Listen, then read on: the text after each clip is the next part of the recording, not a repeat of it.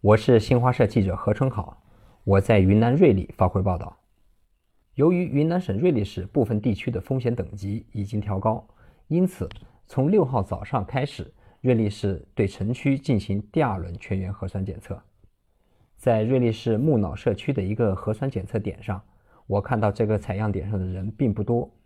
这得益于接到第二次检测的通知后，社区立刻开展了检测的分组工作。既避免了人员聚集，又减少了等待时间。瑞丽市某某镇木脑社区党总支书记李江荣说：“我们是先把那个居民做好名册，每家每户登记，然后每个人有一个编号，按照顺序，五十号、五十号一组，分组分片进行了检测。”瑞丽市某某镇木脑社区居民王彦斌说。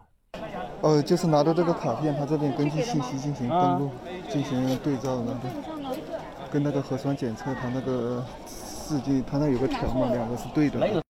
我在现场看到，接受采样的居民按地面上的标识，相隔一米，井然有序地排着队，他们的个人信息也实现了提前录入，在现场扫描二维码即可。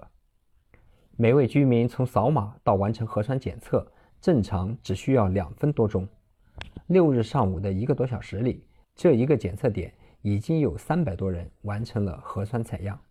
木脑社区共有两万四千余人，此轮城区核酸检测将总共涉及约三十万人。